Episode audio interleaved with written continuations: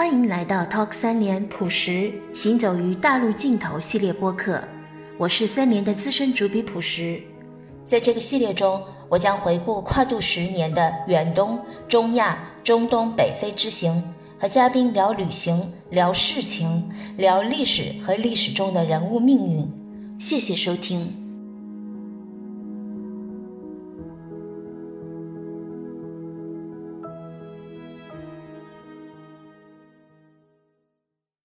三联中读的听众朋友，大家好，我是朴实。今天非常荣幸邀请到了蒲坚老师，还有我的新书的编辑张龙老师到中读来跟我一起做这个播客。我对蒲坚老师是久闻大名，他的兴趣非常广泛，就不仅是晚清史，然后对俄罗斯的历史也很有研究。我们都对俄罗斯曾经有过涉猎，所以非常开心今天能够见到普建老师，然后请普建老师来帮我聊这本书。对，然后张龙老师，我跟张龙老师其实也是第一次见面。对，张龙老师的手里编辑过很多的学者的著作，对，所以今天也是很荣幸能见到张龙老师。对，现在请普建老师和张龙老师来做一点自我介绍吧，向中读的朋友们介绍一下自己。呃，我是中读的听众朋友的，应该是老朋友了。我在你们上面做过几次节目哈，呃，很高兴。我昨天一直到深夜还在读朴实的书，我读了两天多，也说明啊，它非常吸引人。呃，三联中读的朋友们，大家好，我是三联书店的编辑张龙，非常高兴有机会到这里跟大家聊一聊这个朴实老师的新书。朴实同学，哎，我作为这本书的编辑呢，我是觉得，就像刚才普建老师讲的，呃，《直至大陆尽头》这本书，内容上呢，从勘察家一直到。摩洛哥啊，原来这个书的题目叫《从东方到西方》啊，原来的名字叫什么？从东方到西方，就是我们报选题的时候是这样一个名字啊，挺好的。到到最后呢，到交稿的时候，朴实就改到现在这个名字 啊。对，我觉得更我也想问他这个问题，很贴切。说对，而且这个是你像目前这个稿子最后一节就是这个题目是吧？直至大陆的尽头，对吧？就像刚才普建老师讲，这本书确实是一个从我编辑的角度来说，它是一个非常深入的人文纪实，就不是游记。我觉得，我认为的游记可能有两种啊，一种就是古代古人写那种游记，就像你最近的那个封面故事《徐霞客地理》里面的《徐霞客游记》，甚至再早一点的这个《大唐西域记》呀，就古人马可波罗游记呀这类的，它可能呢。只是用自己的眼睛和笔去记载他到过的地方，不像你在去之前可能已经做了非常深入的功课，是带着想法去的。另一种游记呢，可能就是像现在很多人那种啊，到哪儿去游览啊，转一转，就是浅入浅出的写的一些东西。你这种就算是真的是一种深入的人文纪实，或者叫呃旅行文学。因为有老师是这样提的，叫旅行文学。其实还有很多政治的，我看他下了很多的功夫，就是地缘政治的。因为这可能跟朴实的专业背景有关系啊。哦，对，他是学国际关系的嘛。对，而且我是觉得他这个书里面呢，时不时的也会呃交代一些、透露一些，他在这个旅行的过程中啊，还在一直的补课，或者说是读万卷书，行万里路。比如说在西伯利亚的那个铁路上。你还在看关于西伯利亚铁路的书，是吧？一直在行进的过程中，还在不断的去和去学习、去思考很多你想观察到的东西、你想了解的东西。再一个就是刚才蒲建老师讲的，就是你确实这个书里面是非常有很多的人物，有很多的故事。对，这是我们周刊记者的强项。请朴实谈一谈。普建老师刚刚就说到那个契诃夫在在去萨哈林岛之前做的那么多的这种调查，其实我我也是因为看您的这本书，因为您的这本书和萨哈林岛游记、萨哈林游记关系密切。其实我是为了看您这个书的时候才去看的契诃夫的这本书。我以前看过很多契诃夫的小说，但是就是没有看过这个游记。我当时读那个游记的时候，我我想，如果我提前了五年读这个书，那可能我到那个坎察加、到西伯利亚，可能关注的东西会有所不同。对，因为契诃夫，我觉得他还是有很多的那种社会层面，包括对沙皇制度的这种揭示，然后对当时的那种，比如说逃犯啊、苦役呀，还有当地的这种这种流放制度这些东西的关注，又很深层的这种关注。但是其实我的写作，因为这是十年里面就是逐渐形成的一个写作嘛，然后每一次写作其实都源于不同的由头。比如说我去坎察加和西伯利亚这一次，就是其实是当时周刊的一个常规的一个旅行，就是一个旅游的一个封面，所以可能我当时并没有像契科夫这样这么深度的去思考，就是萨哈林啊这些他的这些社会制度和人性问题，我考虑。的是，呃，如何作为一个记者的这样一个身份，我能够呈现当代对那个地方的自然风光感兴趣的读者，呈现出一个旅游的一个面貌。我考虑的更多的就是自然风光，所以我觉得我去之前，就是现在的旅行者也有好多就是可以看的资料嘛，比如说像 Lonely Planet，就是那个孤独星球的系列，然后还有很多原来的那个各个国家的旅行者，还有比如说像冈察洛夫这样的旅行者。都曾经到过西伯利亚勘察家，他们写过的游记我基本上都读过。冈察叶夫的啊，我打断哈，冈察洛夫的那个书翻译成中文了吗？哦，有的，有的是吧？对对对。等等会儿给我开一个书单啊，我也想，我也想了解了解他看了什么书，你知道嗯。哎，好，你继续讲。对，但是就是我总体来讲，就是对那个风光，对自然风光感兴趣，对它的野性感兴趣，所以就是进入到就是比如说，嗯，莫斯科和圣彼得堡是另另外。一次去俄罗斯了，它又是源于不同的由头。那个是因为那一年就是白俄罗斯的女记者阿列克谢耶维奇，她获得了那个诺贝尔文学奖。然后当时其实是做她的这个封面去做的。然后有同事去采访她，到白俄罗斯去采访她。而我呢就想去俄罗斯，因为阿列克谢维奇也是一个诞生于俄罗斯文化传统里面的一个这么一个作家，所以我就想去莫斯科，然后想去圣彼得堡。所以那一次。关注的历史和政治问题就特别多，所以其实每一次他都是由于当时的那种情况下，就作为新闻杂志，他很多时候他是要面对一个当下的热点，或者是他有他的市场的需求，有他的很当下的考虑，都是出于这种考虑去做的。所以每一次都有不同的侧重点，对，他可能就是逐渐累积下来，就反而觉得可能有一点多元吧，像棱镜一样，从不同的角度看问题。所以我包括去砍柴。家，因为当时你要在坎察家行走的话，那可能主要考虑的还是我住哪儿，我交通怎么样，我在当地我能够找到什么样的就是旅行社或者什么样的向导地陪，能够帮我做向导，带我到那些崇山峻岭或者是那些人迹罕至的地方去。就主要考虑的都是我如何在那个地方，我把日程一步一步的，比如说我在那儿五天，我怎么把这五天排满，我这五天就能不能够衔接，都要见哪。哪些人，然后有哪些向导可以引导我到哪些地方去？然后有哪些旅游的项目可能是在别的地方就是很少见的，但我能在那儿见到。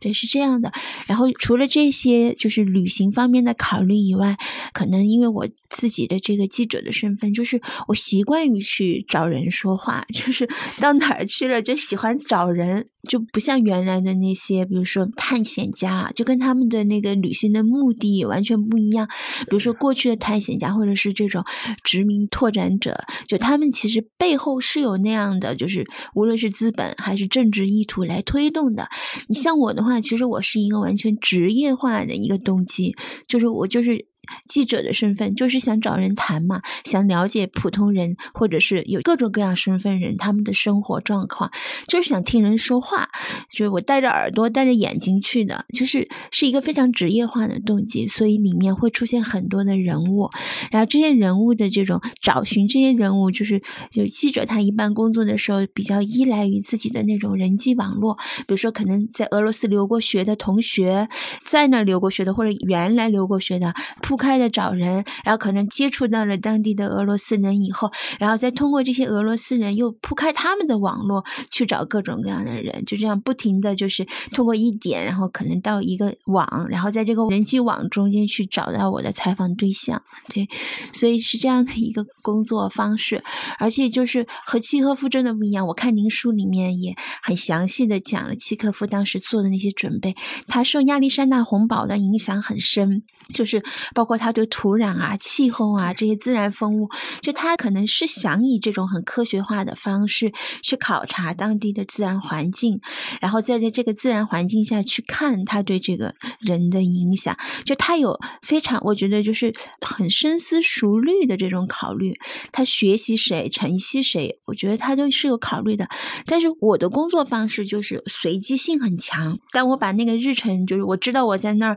一到五天，我都知道我要干什么了以后，那我可能就是中间有很多随机的东西，比如说旅馆里面碰到的那个，比如说一个俄罗斯的滑雪团，可能聊上一下，或者是比如说到雪山里面，呃，遇到降雪了，那困在那儿了，然后又遇到了也被围困的游客，然后就聊一下。所以我没有像他那样，就是花很长时间、很系统性的想以，比如说亚历山大红堡的这种方式，就他还学习了乔治凯南嘛，就是十九世纪一个美国旅行家的这种方式，就是这种系统化的方式去写。我觉得我的那种随机性会很强，就是我对我遇上的路途中遇到的那些人，就是有很大的开放性。然后我也不会像他那样，就是用好多好多的卡片去记录每一个监狱的状况，因为他他跟萨哈林的这些军方啊，然后当地的政府什么的，他都因为他当时已经是个很有名的作家了，他有这样的一个联系，他有这样的社交网络，他能进入到那个层面。其实军队是限制他的，就是那个当局啊，嗯，呃，接到命令是限制他，不许他给政治犯接触。对，呃，但是他们太尊敬文学。对。他们那些长官们都太尊敬文学家，没错，这个是他的，也是一个传统。对，因为他去的时候他已经 成名了，对，然后他确实也还是得到了接待嘛，要不然他也进不到监。私人给他提供方便。是啊，是啊，不是职务给他提供方便。没错，这些都是我就是没有办法接触到的。所以您看，我写普通人很多，写我遇到的人很多，我的那些采访对象也基本上就是源于从我周边的这个人际网络一步步的铺开。对，所以跟他的那个。写作我觉得是很不一样的，就他他还是很经典化的一个作品，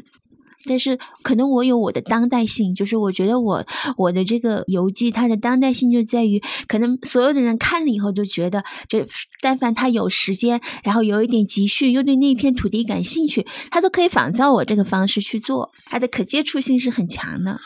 对，那个中亚，我是最近这几年看了好几本书。关于中亚的，我们也有几个人去那里跑，对，有几个好像是有点像个人，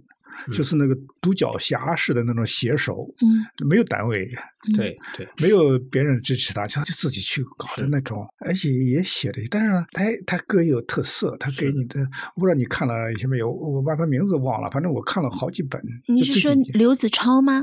好像有一个是这个刘拓，好像刘拓刘拓写阿富汗。呃，还有你北大那个历史系啊，呃，罗新，罗新好像也去了，对对对，对吧？我也看了他的一本那个罗新的，好像都是文章啊，他文章串起来的是吧？对，还没有，好像还没有结集出书。还有就是去阿富汗的，我们那处的赵袍之刺那个作者，他去阿富汗嘛，嗯啊。那一个人走，你不是一个人是吧？还有一个摄影是吧？对，有一个摄影。对，那好，我替他有点揪心，就是那个 从那个雪峰上，嗯，怎么下来？我看的都揪心啊！所以这个也是勇敢的记者哈，记者的角度是角度啊，但是勇敢。这里面就出现了这个探险精神，他就出来了。但是这种探险精神其实就是游客的探险精神。其实我在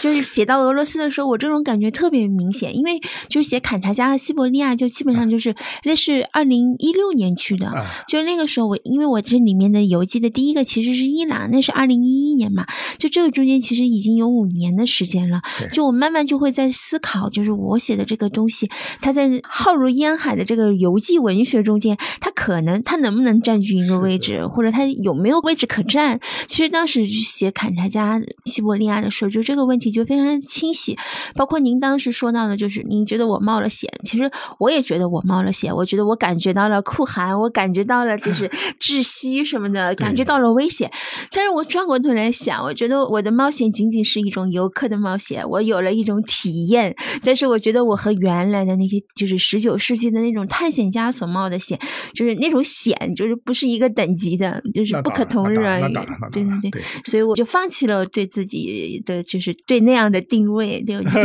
对，我只是把我自己视为一个游客。里边还是有探险精神，当然当然跟那个是那个那些探险家呢，就是把身家性命说实在话都置于度外。对对，这个没办法，那我们很钦佩。我也感慨，就是我们近代中国。你看，我们明末有有徐霞客，徐霞客，呃，不能算探险家，对吧？走的还是都有保障的，但是那么走法也很辛苦啊。清代有探险家吗？清代我读的不算多，也读了一些，我没有发现一个民族啊，失去了好奇心了。失去了对世界的好，你那个里面有很多的好奇心的东西啊，对吧？这尽管不是探险家的东西，但是作为我们今天我们，当然你们是晚一代的知识的女性，她的这种探险精神，这种好奇心很了不起啊，很了不起啊。我们很多都是小日子过过，出去看看就算完了啊。但是清代就是非常遗憾的，就是没有探险家。我看到您的这个书里写到，就是您当时不研究过，就是库页岛那个地方，就曾经也有一些，就是嗯失事的这种文人，或者是那种流放的诗人。我我您写到一个姓吴，我记得叫吴兆谦吧，对对对，大文到了宁古塔，对大文人，他流放到宁古塔，但是呢，那个时候他们对沙俄的那个侵犯。他那是那个康熙的时候，康熙的时候嘛，那还是反应很及时的。嗯，哎，那个时候就是他们要定期的巡边，他们发现他们以后要去打他们，他们要开着船出去。这些个流放犯人啊，他们也犯人了，流放犯人呢就跟着做那个辅助性的工作，扛粮啊、运东西啊、给他们煮饭啊等等这样的，也有一些去做水手，骑什么来着？我把它忘了。当时是一个抗清的一个志士，他的家里。的人被流放到那儿去了，他们想的就是怎么样逃避。那个地方也算是中国的领土，因为他们还缺少归属感。我觉得，对对对，啊，呃，这是我们的领土，我要到那边，那不是一个岛吗？他们到了那个江口啊，呃，他想的都是赶紧怎么样，想一切办法回家，找谁给他运作回家。后来找到了那个纳兰性德了嘛？嗯啊，对呀，弄回家，纳兰性德起了作用。对对，哎，就是没有那种热爱那块地方，想了解那个更多的地方都没有。嗯，都没有。要如果说啊，算是一个的话呢，那个是那个叫曹廷杰，在光绪年间的时候，他化妆成商人，奉派到了俄罗斯。我这个书里其实提到了那个他了，就是他算是过去了，他也到了那个庙街。嗯，哎，但是他没到江口，因为庙街离江口还有三十多里呢。我一直想去看。嗯，我我很羡慕你，就是你们都去过了，你们那么年轻都去过了。我我这个在一开始我就写一个人讽刺我，你你去过了吗？我真没去过。我想第二年去的，然后遇到这个疫情啊，哈。但是这真的想去看。伊尔库斯克你待了多久？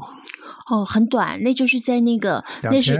有没有两天？可能待了一个晚上，因为那是在那个西伯利亚那个铁路上嘛。啊，就冲到那个舍尔党人的那个馆去看了。对对对对，就就直接去了那。对，我看他还是抓一些重点吧，冲到舍尔党人那个馆。我就写这个的时候，写黑龙江的时候啊，哎呀，又细读那十二个党人的那个东西，真是了不起。哎，但是十二个党人好像没有到那奎岛上去，嗯，也没到看他家吧？很少，看他家没有，好像没有。就是他主要是在那个尼布楚、尼布楚、赤塔，嗯，这些地方在那里待着，嗯。哎呀，那一帮人，涉外党人的妻子们，哎呀，俄罗斯女性算是叫他们给竖了一个标杆啊，那种对爱情的见证啊，了不得了不得。看得看得泪流满面，不离不弃。那其实您说的是十十二月党人，我就想到那个《萨哈林游记》里面，其实也提到了这样一队人，就是呃，但不是十二月党人，是流放犯，跟那个十二月党人的那种精神面貌特别的相似。就是我印象最深刻的就是说，就是他有具有这种非常纯洁的那种道德性哈。当然是个形象，我并不知道，就是很多俄罗斯人他们都会有这样的一个形象，但我总觉得这样的一个形象在那种政治现实下其实是很难，就是只有这一面的。但是他表现出来的就是这么光辉的一面，就是那种很高尚的那种道德纯洁性，然后非常的就是为官清廉，然后为当地做事情，然后追随他而去的这个妻子也是早早的就苍老了，一个非常漂亮的妻子，很快很快就早衰了，就很多很多这样的形象，就跟那个十二月党人很相似。那其实这个地方我也会有一些问题，就是我会觉得，就是您看哈，他写到了那么多的在这种苦役或者在这种流放制度下扭曲的人性，他们就是杀当地的这个原住居居民是非常不留情的，很残酷的人性。但一方面又是这种极度高贵，然后就是这种很贵族化的这种，我觉得是带有想象的这种形象。我觉得这就是很两极的这种性格，就是在那个俄罗斯的文学或者历史作品里面就见的特别多。我不知道您是怎么来看这个的？就就是就是在这《撒哈林游记》里，您能看到两极的这种人性。对，其实这个贵族精神啊，我们我们长期我们的文化比较贬低这个东西，因为中国这个真正的贵族不是很多。那个尤其是多少代传下来的不是很多。我们说五十而斩嘛，基本上是这个规律啊。《红楼梦》里边，我我找不到特别多的贵族精神，我找到的是那些那个豪门子弟的堕落，包括贾宝玉啊，也是，就是你说那浮雕，所谓的浮雕，我们说它是杂色，但是这这大致都是一个意思，就是它也很复杂。他作为他那一个家族的继承人来讲，他是一堕落的典型。他这个呢，又作为一个小孩子，他喜很喜欢读书呢，他又有很多那种人文的那。种很可贵的那种追求的自由的那种东西，但是他同时又存在着一些很不负责任的，有点高压，他就把别人交代出去，所以才是贾宝玉才才有意思的一个形象。我写十二党人的时候啊，我找了他们，把他们诗啊，把他们都找，尽量找来看。但是因为我因为我外语不行啊，可找的东西、可学的东西极大的受到了限制。因为我英文出身的，太让人羡慕了。其实我当时一个比较吃惊的，就是那个东西伯利亚的总督啊，嗯，那个时候总督叫穆拉维耶夫，穆拉维耶夫，我为了简简称，我叫他穆都，因为他这个名字太长了。太长。这个穆都啊，他是总督嘛，他是贵族。十二月党人里边有三个或者是四个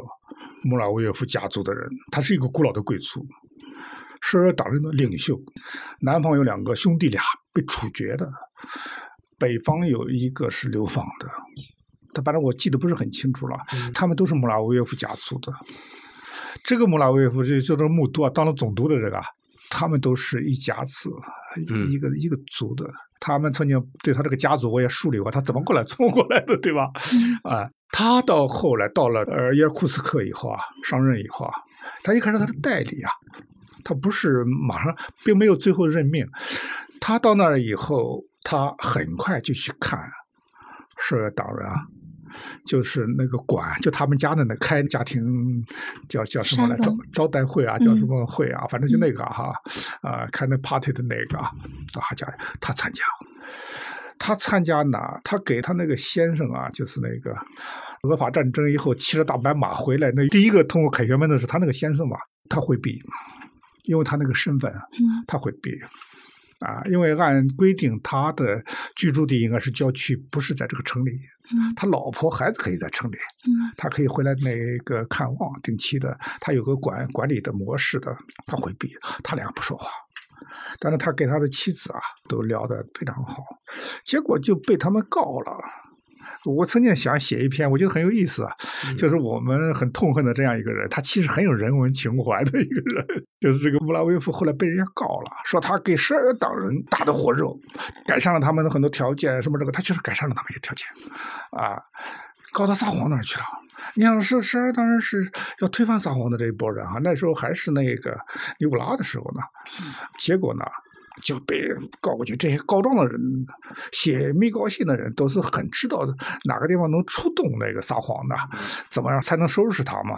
所以都写的那个呢，哎，到后来呢，他就怀疑他，然后叫他交代怎么回事，怎么回事来调查，什么什么的。但是最后他说明了一下以后啊，那撒谎也是啊。中国的黑龙江对于流放到那儿的官员也很优待，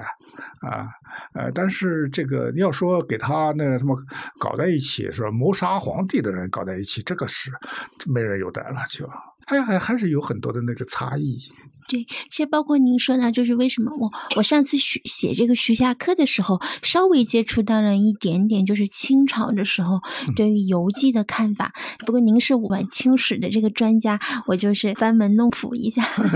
它里面就说到那个，嗯，就《四库全书》在编撰的时候，其实就已经把那些明朝的时候，因为明朝的时候是一个游记很很发达的时代嘛，就已经把那些写游记的。文人所写的作品都不编入《四库全书》，或者是作为一种辅助性的东西，就编到就相当于附录那个。那那样的一个位置上去，就是已经不再看重游记了，因为游记它在就是中国历史上它的那个地位变化也挺多，就是明晚明的时候曾经地位很高，但到了清朝就又回到了一个就是被视为不正经的这样的一个职业的状态，所所以，我从这么一件小事，我感觉到的就是说，好像清朝它的那种嗯收缩感很强，因为我觉得游记它其实是一个扩张性质的一种文体，就。因为你想到外面去嘛，他人他老想扩大自己的疆域，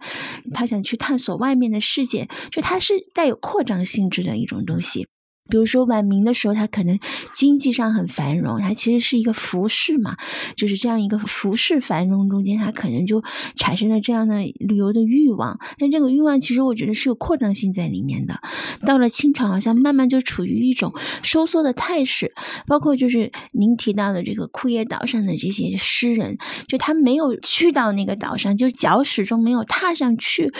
他总想回去。我觉得就是好像有一种那种，就在我看来就。是一种心态上的那种收缩性，而且他想要一种舒适，想要一种安定，就跟那个俄罗斯还有当时很多其他的就是处于殖民状态的这些国家，他们的那种雄心、那种野心，就那种膨胀的那种感觉是完全不一样的。就所以，其实从我今天看来，就是您读到，就您说您在读这个契科夫的时候，您很多时候都有很多伤势的感觉嘛，就觉得好像中国就没有一个当。是清朝的时候就没有一个正经的文人，甚至是正经的官员都没有，他一个上去的都没有上去，没有一个上去的，那么大一个岛，说着说着说到 魁岛上去了。对，我们还是说你这个我，但是刚才你说到清朝的搜索哈，它有两方面，它也很复杂。呃，一方面呢，你说它搜索也好呢，不太准确。他应该是一个经济上的考量，嗯，他觉得是个负担，嗯，他没有那种，比如说在军事上的考量，没有那个国家版图上的考量，他只是一个经济上的。他给我进贡的这些个貂皮，后来他们也学会了造假，是吧？汉族这个商人一去的地方呢，他就会出现各种各样的问题。他学会了把那个不好的染颜色，那貂皮啊，他进贡那个东西，后来是检查。那由于这个东西以后呢，这个中间这个检查的这个过程呢，就有很多那种猜疑，趁机上下其手，把关系搞得很糟。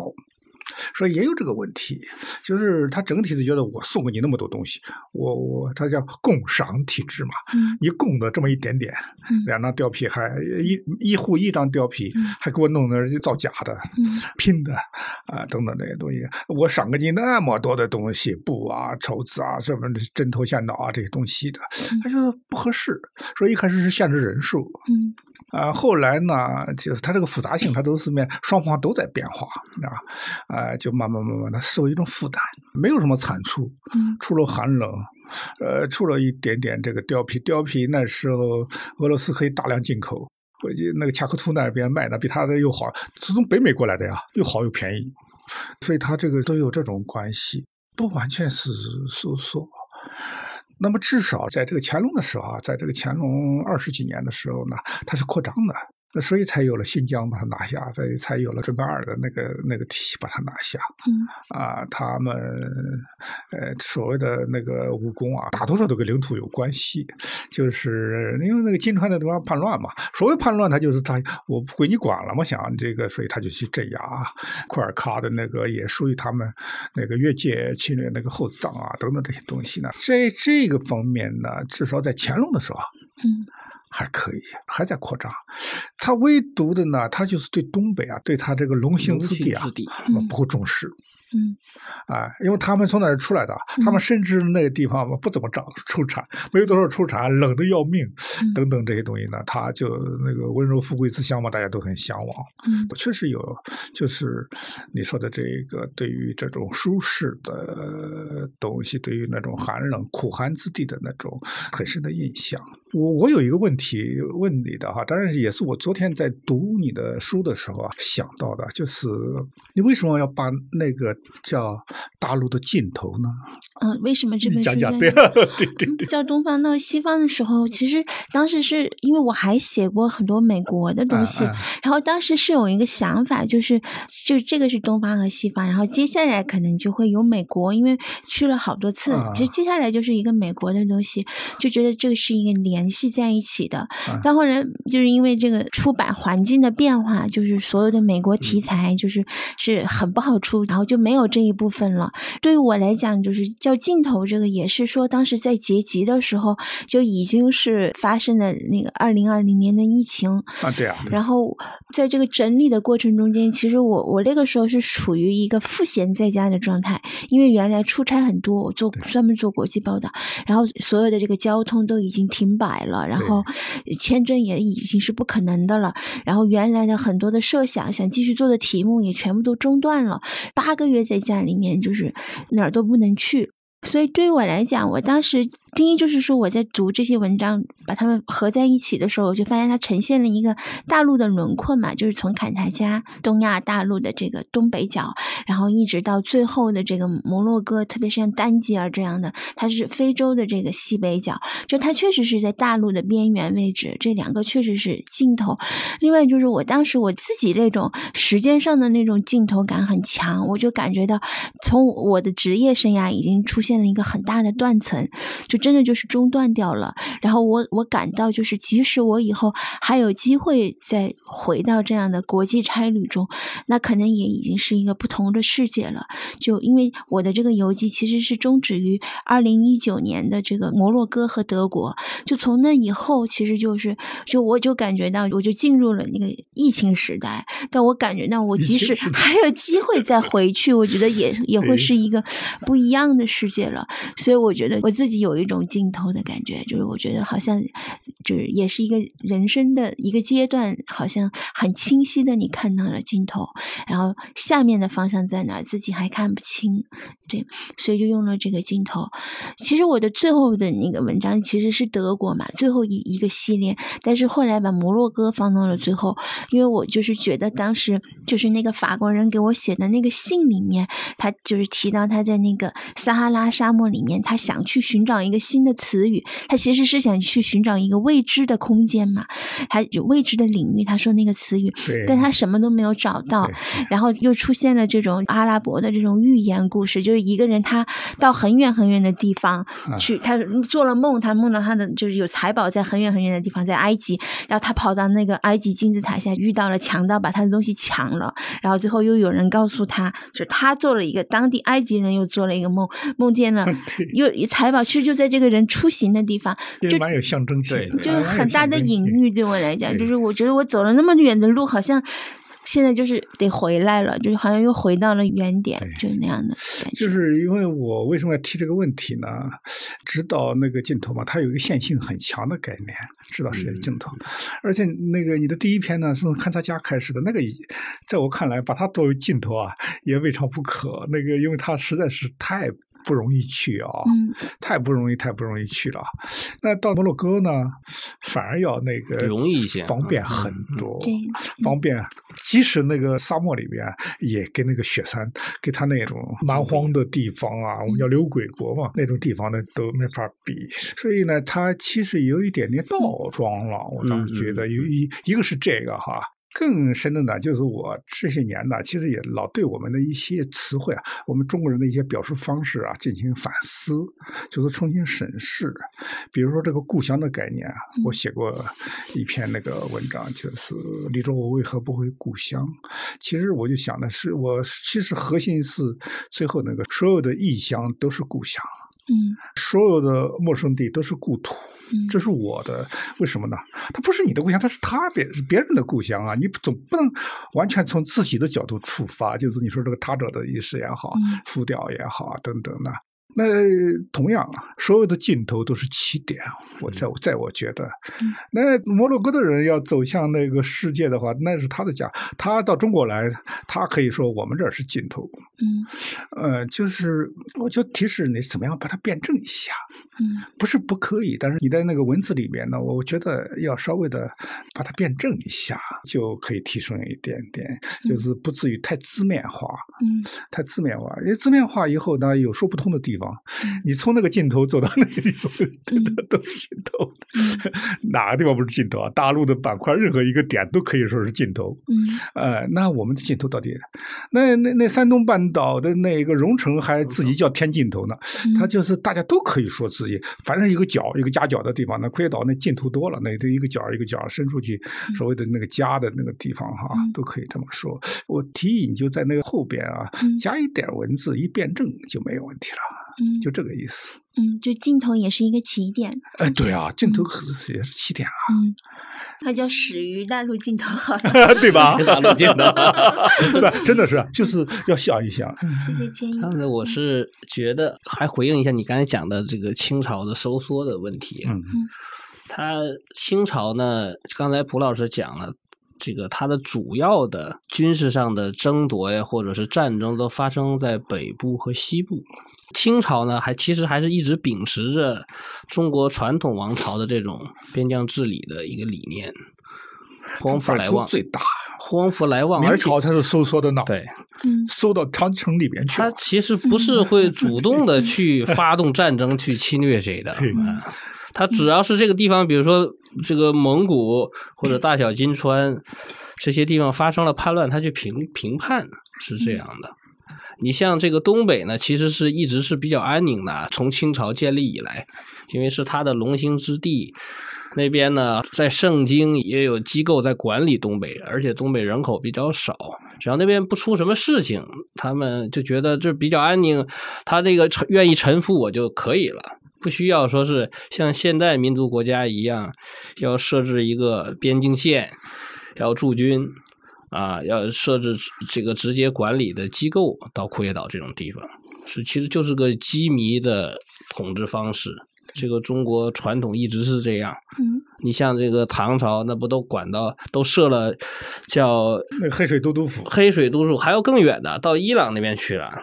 啊，这波斯都督府，你想想，都都都多远吧？对，它只是一个名义上的，你只要说你认同我，我是你的宗祖国就可以了。高度自治，影响力范围嘛？对对对对，就说明我已经影响到你了，你认同我啊，是你的宗祖国就可以了。我不一定需要，其实这其实也涉及到一个人力物力的问题，我没有必要去到你那儿设置官员。这个这个管理模式并没有他的错，没有他都是量当时的那个物力人力那个。但是你跟俄罗斯比就不一样了，它是一个小小的公国发展起来的，它是不断的一直向东扩展的，所以这个国家的整体的，他们对于领土的概念理念是不一样的。嗯，它向东、向南、向北，对呀，它都扩展，对呀，都扩。所以到最后，像你讲的，已经变成一个周边都是国家的一个内陆国家。它现在也就不是内陆国家，它已经有出海口了，是吧？有好几个方向它都有出海的，在欧洲部分到亚洲的部分，它一个横跨这个欧亚的一个大国家是不一样的。谢谢普坚老师，谢谢张龙老师来做这一期播客。对，我觉得就是对于俄罗斯的这个兴趣，能够和那个晚清的这个兴趣发生一个交集，就是对我来讲也是特别意外的一个欣喜。我去年写了那个就是洋务运动嘛，其实也接触到了一点晚清史。就对于我们的这个天朝，他对于自己的这个边疆，他对于自己的边界，他是怎么看的？和当时这个民族国家兴起的时候，就四面八方的这种民族国家，他他们对于那个疆界的拓展，其实也是很感兴趣的一个话题。就感到，虽然我们当时像普建老师说，虽然我们当时没有踏上对方的领土，但是其实也是有很多现实因素的变化，比如说。经济上不划算的这种考虑，就我觉得，就在我今天看来，就特别是对照契科夫的这个书，就感觉到其实也许他也有他的合理性在里面，因为我觉得契科夫考量了很多很多高昂的代价问题，而好像我们那个时候已经解决了这个问题，但只是说。好像两种完全不对称的，就是十九世纪的欧洲的这种科学武装起来的民族国家，和我们这样一个仍然处于古代的清朝，在这个时候发生了一个不对称的对撞。对我觉得是非常有意思的。就在我写游记的时候，我还从来都没有想到，就是坎察加会和清朝发生这样的一个交集。对。很感谢卜健老师来聊这一期，然后卜健老师的新书《枯叶岛往事》，我们会在专门的一期播客里面继续聊到，也欢迎大家收听。